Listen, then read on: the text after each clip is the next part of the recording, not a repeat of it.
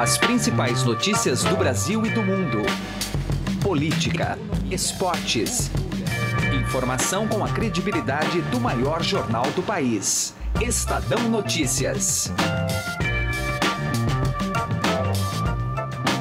Olá, eu sou o Gustavo Lopes e está começando a partir de agora mais uma edição do Estadão Notícias. No programa de hoje, a queda na aprovação do presidente Jair Bolsonaro. O Estadão analisou os dados das pesquisas Ibope feitas desde janeiro para entender o motivo dessa desilusão com o governo. A avaliação positiva caiu principalmente entre os nordestinos e os mais pobres, que ganham até dois salários mínimos. Daniel Bramati, editor do Estadão Dados, acredita que Bolsonaro perdeu a avaliação positiva dentro de grupos em que seu apoio era menos fiel. Para o pesquisador da FGV Jairo Pimentel, a crise econômica tende a criar uma lua de mel menos duradoura. O Estado Notícias é publicado de segunda a sexta-feira, sempre às seis da manhã, e você pode nos seguir e assinar gratuitamente nas plataformas iTunes, Deezer, Spotify, Google Podcasts e qualquer agregador de podcasts. Então sejam muito bem-vindos e boa audição. Estadão Notícias. Chegaram novidades no Shop Together, o e-shopping com mais de 300 marcas como Lenny Blanc, Schutz, Carol Bassi, além de marcas exclusivas como Mixed, Animale e Ricardo Almeida. E o melhor, você pode parcelar suas compras em 10 vezes sem juros e receber tudo em casa, com entrega imediata e troca fácil e sem custo. Acesse já e confira shoptogether.com.br. Shop Together se escreve Shop 2 Gather. Estadão Notícias.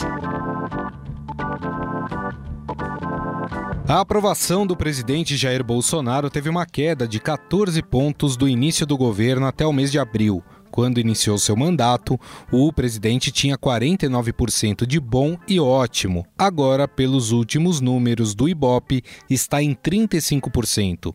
Destrinchando esses dados, percebe-se que o capitão reformado do Exército perdeu avaliação positiva entre os nordestinos e os mais pobres. Além disso, esse movimento foi mais forte nas capitais. Um eleitor de Jair Bolsonaro, que não quis se identificar, afirma que algumas atitudes na área econômica o fizeram ficar com o pé atrás em relação ao governo. Eu votei no Bolsonaro no segundo turno, acreditando muito nas políticas liberais propostas no seu plano de governo. Nesse sentido, eu acabei me interessando em votar no Bolsonaro. Entretanto, eu percebo que essas políticas liberais elas estão tomando um caráter um pouco mais intervencionista e também me incomoda um pouco essa questão da interferência com relação aos costumes. Eu entendo que o presidente da República é, ele acaba governando mais para o seu eleitorado do que pra, para todos os brasileiros, né? Acabo tendo um pé atrás por causa disso. No Nordeste, de cada 10 eleitores que consideravam o governo bom ou ótimo, quatro já mudaram de ideia. No Sudeste, três de cada dez modificaram sua opinião, e no Sul, dois de cada dez. Entre os mais pobres, que ganham até dois salários mínimos, que aprovaram o governo em janeiro, um terço já mudou de opinião.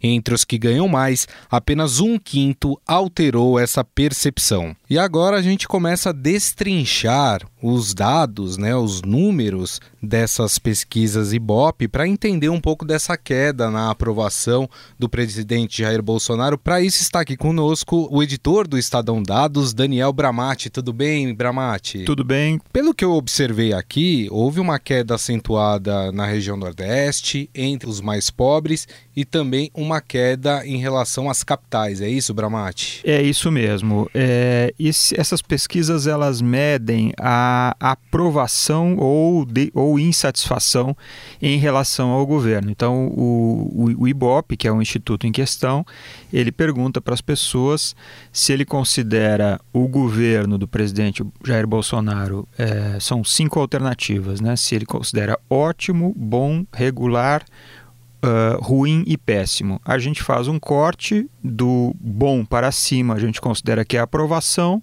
e do ruim para baixo, a gente considera que é desaprovação. O uhum. regular a gente nem, nem entra porque, é, enfim, é, é, é gente que está em cima do muro, digamos Entendi. assim.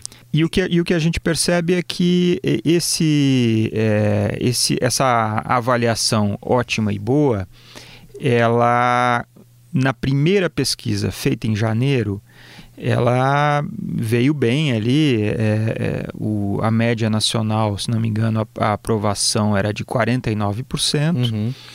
E não tinha muita diferença. A diferença entre os setores é, digamos, mais avessos ao Bolsonaro na campanha e os mais propensos a votar nele, a avaliação que se fazia do, do, da gestão naquele momento não era tão diferente. Tinha diferenças, é claro, mas muito menos, muito mais sutis do que o resultado eleitoral.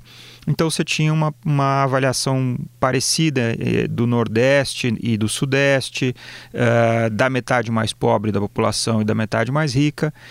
E aos poucos, uh, com o desgaste do governo, com as primeiras medidas polêmicas e tal, é, a gente percebe que quem vai se afastando, quem vai deixando de aprovar o presidente, são esses setores que na campanha já não estavam muito próximos dele. Por exemplo, são os mais pobres, é, ele perdeu a eleição na metade mais pobre do, do país, né? Digamos, se a uhum. gente fizer um corte de quem ganha menos de dois salários mínimos, e na média o Bolsonaro venceu a eleição por muito mais porque ele foi muito melhor uh, entre os mais ricos. Uhum. Então, esse, esse grupo é, de gente com, com renda mais baixa, com escolaridade mais baixa e que geograficamente se concentra muito no Nordeste, ele está deixando de aprovar o governo de forma mais rápida. Mas é preciso que se diga que a queda é, da avaliação positiva ocorre em todos os segmentos. Então, de cada 10 que aprovavam o Bolsonaro em janeiro, no Sudeste, 3 já saíram desse barco. Mas no Nordeste foi mais forte. De cada 10 que aprovavam em janeiro, 4 já saíram. Então, é uma, é uma debandada mais rápida, digamos assim. Agora, para a gente encerrar, Bramati, em relação às próximas pesquisas, a gente precisa esperar elas acontecerem, saírem os dados para a gente avaliar se, se há uma tendência tendência de queda, se a partir de agora é, já vamos ter uma estabilidade em relação à aprovação do governo? É, eu acho que uma coisa que tem que ficar bem atento para o próximo resultado é o seguinte: uh, se a gente pegar de janeiro até abril, são quatro pesquisas, em todas elas tem uma linha de insatisfação, que é aquele pessoal que considera o governo ruim ou péssimo, ela aumenta a cada pesquisa, está subindo. É, é preciso ver se essa tendência de crescimento da insatisfação vai se revelar na próxima. Por outro lado, da, da parcela da população que está satisfeita, que diz que o governo é ótimo ou bom, ele caiu de, de fevereiro em relação a janeiro, caiu em março em relação ao mês anterior, mas em abril ficou estável. Quer dizer, a questão agora é saber se, se o presidente encontrou um piso de aprovação tá. ou se ele pode cair mais ou mesmo recuperar. Né? Porque é, não, é, não é impossível que ele se mantenha na faixa desses 30, 30 e poucos de aprovação e que a desaprovação suba, não tirando tirando gente desse grupo, mas tirando do regular. Certo. Quer dizer, quem acha o governo regular e tal é, passa para o lado do, dos que não gostam do governo, mas é, o presidente fica com uma base em torno de 30%, que não é uma base desprezível. Então, é, isso é que a gente tem que ficar atento e a gente vê que o, o discurso do governo muito é para agradar esse núcleo mais mais aguerrido, digamos assim, mais próximo das propostas dele e que se identifica mais com ele, é, como foi na campanha. É isso aí. Bom, este Daniel Bramati, editor do Estadão Dados. Daniel Bramati, muito obrigado mais uma vez, um grande abraço. Obrigado. Mas afinal, quais os motivos que levaram a esta queda? O que levou parte dos que avaliavam bem o governo a se desiludir em poucos meses? Para conversar conosco está na linha o cientista político e pesquisador da FGV, Jairo Pimentel. Tudo bem, professor? Como vai? Tudo bem, como vai? Professor, quais os motivos que a gente pode apontar aí para esse eleitorado que avaliava bem o governo em janeiro ter se desiludido dessa forma? Olha, é... bom, primeiro que todo começo de governo é natural que haja uma lua de mel. Né? Os eleitores ficam empolgados com a possibilidade de haver uma renovação política, de a gente entrar um novo, em um novo ciclo político. Então, isso tende naturalmente a todo começo de governo ser melhor avaliado. Né? É, essa lua de mel durou menos do que é, é, tradicionalmente mensurado nas pesquisas de opinião. Geralmente tende a se estender um pouco mais.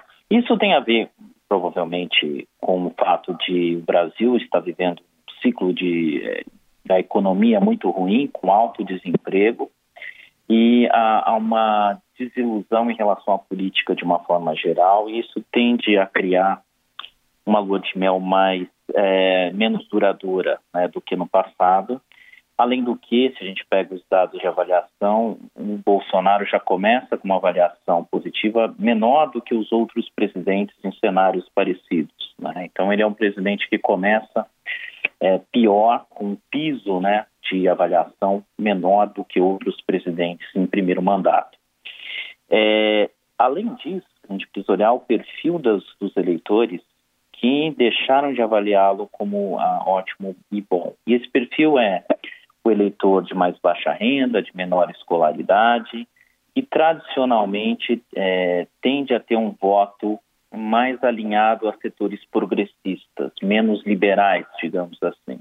E eles apostaram justamente, tinham uma perspectiva de melhora na economia que em pouco tempo se mostrou uh, uh, não tão proveitosa assim, ou não rever, reverteu uh, um cenário de pouco crescimento econômico que a gente tinha visto, tem visto nos últimos anos, sobretudo um cenário de pouco crescimento do emprego. Né? Então, soma-se a esse fator de, dos eleitores terem uma visão menos liberal né, desses eleitores de mais, classe, mais, mais baixa classe é, social, com um, desenvolvimento econômico e um aumento do desemprego, fazendo com que eles tenham ali uma certa insatisfação neste momento com o governo Bolsonaro, que pode ser revertido no futuro. Então, o, o, o grande fator de diferenciação que pode fazer com que o governo Bolsonaro alavanque sua popularidade é, sem dúvida nenhuma, a reforma da Previdência. Isso é, a gente vai poder ver ou não nos próximos meses. Agora, professor, segundo o IBOP, né, na, na, sua última avaliação, 35% das pessoas ainda avaliavam o governo como ótimo ou bom, o que é também uma porcentagem considerável. Mesmo com essa queda, o capital político do presidente permanece forte?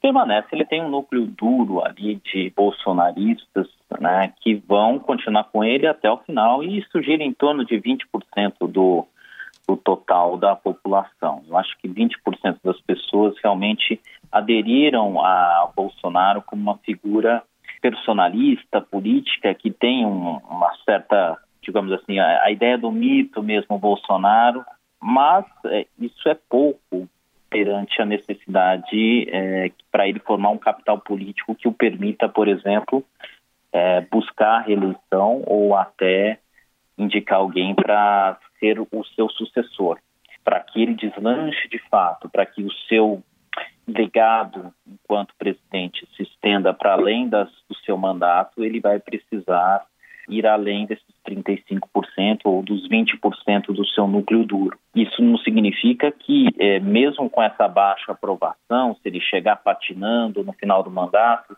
ele não consiga ser reeleito. Há uma possibilidade, né? Até porque uhum. Não se sabe com, contra quem ele vai disputar uma eventual reeleição. Mas claro. o, torna a situação muito mais perigosa para a sua sucessão uh, eleitoral. Perfeito. Nós conversamos com o cientista político e pesquisador da FGV, Jairo Pimentel. Professor, mais uma vez, muito obrigado pela sua atenção. Muito obrigado. Estadão Notícias. Direto ao assunto, com José Neumann e Pinto.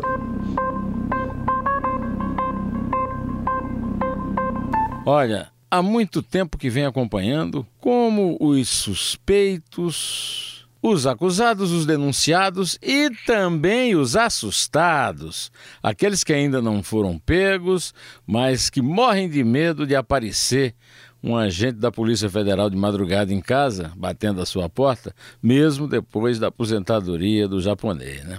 Pois bem, essa turma promoveu a Noite dos Ferros Retorcidos, quando pegou ali os, as 10 medidas contra a corrupção da Operação Lava Jato e transformou em exatamente no oposto lanças para garantir a defesa dos corruptos. Isso tudo está se repetindo agora com o pacote anticrime e contra a corrupção de Sérgio Moro, ministro da Justiça e da Segurança Pública. Ele já foi gozado, chamado de empregadinho do Bolsonaro pelo Rodrigo Maia, que foi o comandante da Noite dos Ferros Distorcidos, retorcidos, seja lá o que for, e conhece bem a forma de juntar toda a turma para evitar que esses federais, procuradores e juízes das operações de Lava Jato e outras, né, para persegui-los e descobrir os seus crimes. Aí o Moro apelou aí para a senadora Elisiane Gama, da Cidadania do Maranhão, e ela apresentou no Senado o texto integral da forma como ele elaborou. Só que a turma do Alcolumbre, que também é suspeito no Supremo Tribunal Federal, já decidiu que alguns pontos vão cair. E principalmente um lá que fala de informante do bem. Essa turma do mal não quer saber de contato nenhum com o bem, não, viu?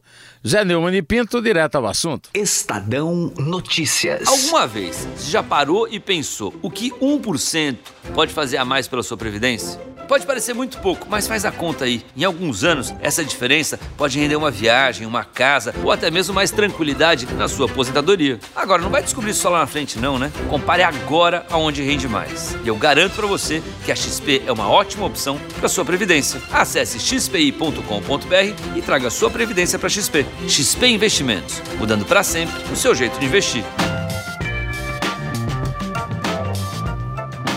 O Estadão Notícias desta terça-feira vai ficando por aqui. Contou com apresentação minha, Gustavo Lopes, e montagem de Nelson Volter. O diretor de jornalismo do Grupo Estado é João Fábio Caminoto. Mande seu comentário e sugestão para o e-mail podcast@estadão.com. Um abraço e até mais. Estadão Notícias.